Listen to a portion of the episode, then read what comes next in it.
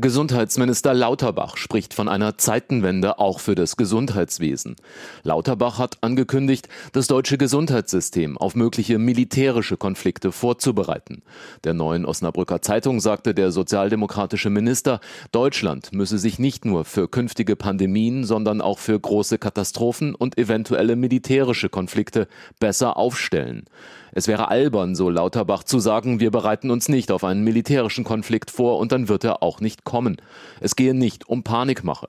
Sollte aber der Bündnisfall eintreten, werde Deutschland zur Drehscheibe bei der Versorgung von Verletzten und Verwundeten, auch aus anderen Ländern.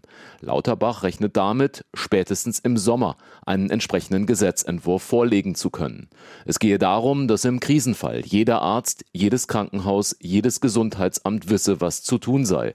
Es brauche klare Zuständigkeiten, etwa für die Verteilung einer hohen Zahl an Verletzten auf die Kliniken in Deutschland.